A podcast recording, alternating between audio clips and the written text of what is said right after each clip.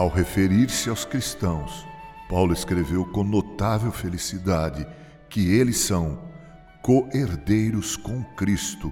Isto está em Romanos 8, 17. A esse respeito, Charles Haddon Spurgeon escreveu o seguinte: Os reinos ilimitados do universo de seu Pai são de Cristo por direito prescritivo. Como herdeiro de todas as coisas, ele, Cristo, é o único proprietário da vasta criação de Deus, e ele, Cristo, nos acolheu para reivindicar o todo como nosso, por honra do instrumento de herança compartilhada que o Senhor ratificou com seu povo escolhido. As ruas de ouro do paraíso, os portões de pérola, o rio da vida, a alegria transcendente e a glória indescritível foram feitos para nós por nosso bendito Senhor, para nossa posse eterna. Tudo isso que ele tem, compartilha com seu povo. A coroa real ele colocou na cabeça de sua igreja, designando-lhe um reino e chamando seus filhos ao sacerdócio real. Uma geração de sacerdotes e reis. Ele tirou sua coroa para que tivéssemos uma coroação de glória. Ele não se assentará no seu próprio trono até que tenha proporcionado lugar nele para todos aqueles que recebeu por seu sangue.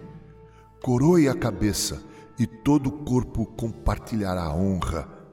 Contemple assim o prêmio de cada cristão vitorioso: o trono, a coroa, o cetro, o palácio, as vestes e a herança de Cristo são seus cristãos.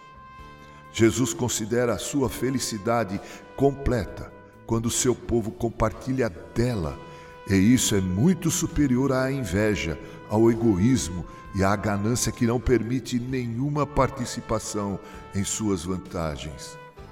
Eu lhes tenho transmitido a glória, disse Jesus. Eu lhes tenho transmitido a glória que me tens dado.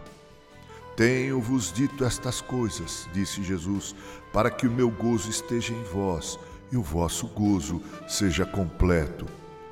Os sorrisos de seu Pai são todos doces para Ele, para Cristo, porque seu povo os compartilha.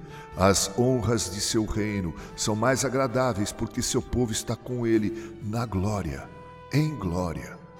Mais valioso para Cristo são suas conquistas, uma vez que elas ensinaram seu povo a vencer. Ele, Cristo, se alegra em seu trono, porque nele há lugar para seu povo. Regozija-se em suas vestes reais, porque elas os revestem.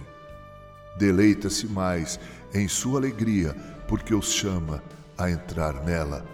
Assim escreveu Charles Haddon Spurgeon. Locução e adaptação, Reverendo Mauro Sérgio Aiello, Cordial Editora.